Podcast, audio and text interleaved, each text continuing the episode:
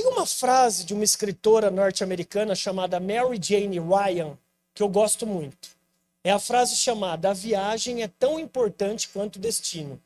Você já reparou que quando a gente vai viajar, antes da viagem, são aquelas preliminares que é o gostoso? Ei, nossa, mês que vem vou viajar. É os preparativos. Você começa a fazer compra, você começa a falar com a sua, com a sua vizinha, com o seu melhor amigo. Putz, daqui um mês eu vou para Fernando Noronha, eu vou para Europa, não sei, eu vou para visitar minha mãe. É, é a trajetória.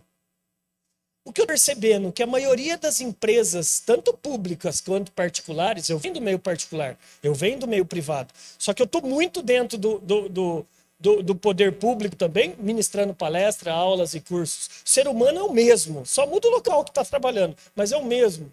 A maioria das pessoas está doente porque está focando no quê? No destino, o mestre cerimônia não falaram para ele a parte negra, a parte extremamente ruim, a parte nebulosa do meu currículo. Que eu saí de todas as empresas que eu trabalhei, Ambev, Nextel, Clara, HSPC, abri minha empresa e quebrei. E eu só não perdi tudo na época porque eu ainda ganhei uma depressão. E não tenho vergonha de falar. Se você tem ou conhece alguém com, leve a sério. Só que eu fui entender que eu estava focando no quê? No destino.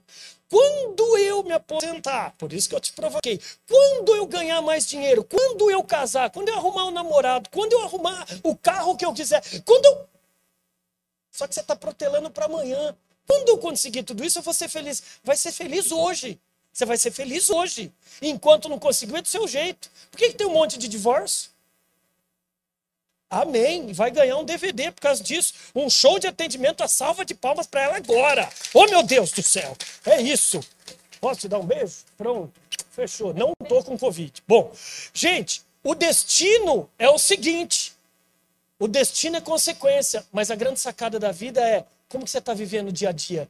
Tem pessoas azedas, sem perceber. Tem pessoas que de manhã, quando você olha, entrou na porta, você já faz assim: ai, Jesus. Oi, quem vem vindo. A pessoa olha para você já faz assim: hum, hum, hum, parece que suga. É um vampirão. O meu medo, será que você, esse vampirão, essa vampirona? Porque às vezes a gente se transforma sem perceber.